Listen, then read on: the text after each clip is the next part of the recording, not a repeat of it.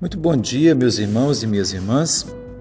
Depois de um longo período, estamos de volta aqui no nosso podcast, agradecidos a Deus por termos mais uma vez a oportunidade de partilhar da palavra dele. E então receba o nosso abraço, a nossa oração, que Deus te abençoe nesse dia. Vamos retomar nossa meditação no livro de Jó, capítulo 25, verso 4, que diz assim: como, pois, seria justo o homem perante Deus? E como seria puro aquele que nasce de mulher? Eis que até a lua não tem brilho e as estrelas não são puras aos olhos dele. Uma compreensão assim, rápida desse texto mostra a distância que há entre a nossa capacidade de interpretar a realidade e a capacidade que Deus tem. Muitas vezes nós sofremos por interpretar uma realidade e achar que ela é extremamente injusta, é, nociva, inadequada e esquecemos que Deus, como Criador, ele tem outra leitura da realidade. O olhar de Deus é sobre a sua criação. O nosso olhar é o olhar de mais uma criatura.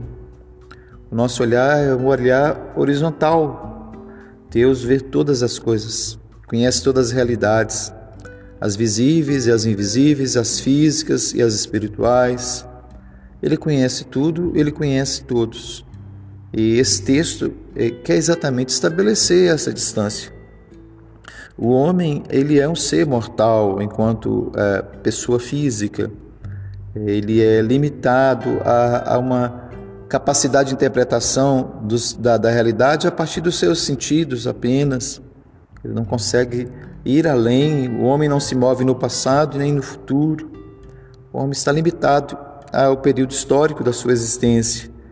E somos afetados também pelas disposições internas, os nossos humores, nossas emoções, nosso estado de ânimo. A gente sabe pela experiência que determinadas coisas parecem maravilhosas num dia, mas no outro dia, de acordo com o nosso estado de ânimo, já não são tão bonitas, já não são tão maravilhosas. Somos instáveis.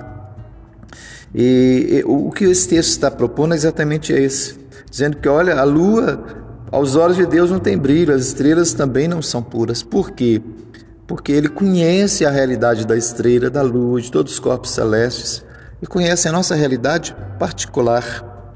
Muitas vezes nós achamos que somos doutores em nós mesmos, somos doutores em diagnosticar a nossa vida, em achar soluções, e não somos. Nós não somos capazes de, nem de nos interpretarmos, quanto mais a realidade ao nosso redor.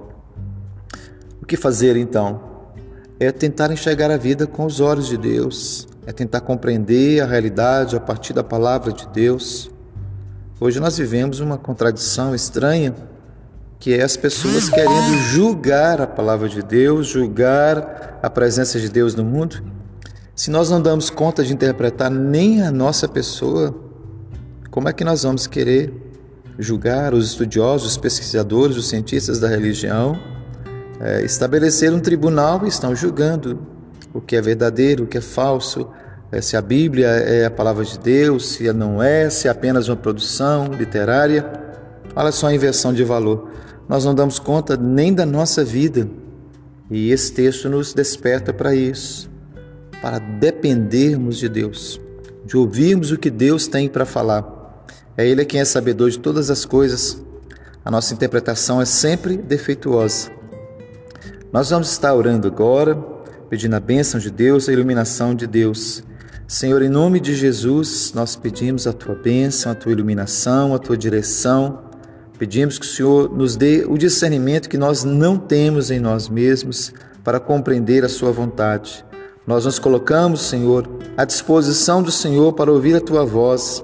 A tua palavra diz: Guiar-te-ei e te ensinarei pelo caminho que deves seguir. E eu quero colocar, Senhor, a minha vida, a vida daquele que me ouve nas tuas mãos que a palavra do Senhor seja lâmpada para os nossos pés e luz para o nosso caminho. É a nossa oração em nome de Jesus. Amém. Muito bom dia, então. Siga na paz de Cristo. Deus abençoe seu dia.